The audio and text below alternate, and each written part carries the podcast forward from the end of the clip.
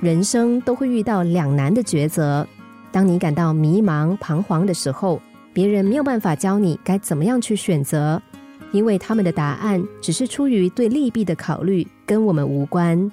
这个时候就应该好好静下心来，问问自己想要的究竟是什么。一个村庄里住着一位睿智的老人，人们遇到疑难杂症都喜欢来向他请教。有一天，一个调皮的男孩握着一只小鸟来问老人说：“我听说你是这个村庄里最有智慧的人，不过我不相信。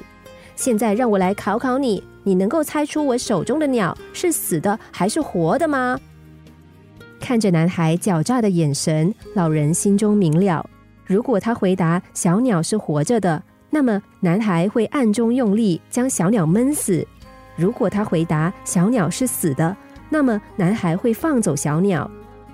所以老人并没有给出明确的答案，只是笑着对男孩说：“小鸟是死是活，就看你怎么选择了。”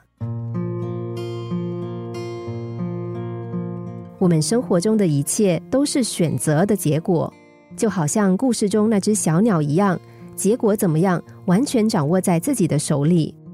你选择出国深造，那就要放弃国内熟悉的资源；选择跟 Mary 结婚，就不要再留恋 Lucy 的美好；选择一件事作为奋斗终身的梦想，你所有的事业心就要围绕着这件事展开。人生就是一连串的抉择。我们每个人都必须学会正确抉择。心灵小故事，星期一至五下午两点四十分首播，晚上十一点四十分重播。重温 Podcast，上网 U F M 一零零三 t S G。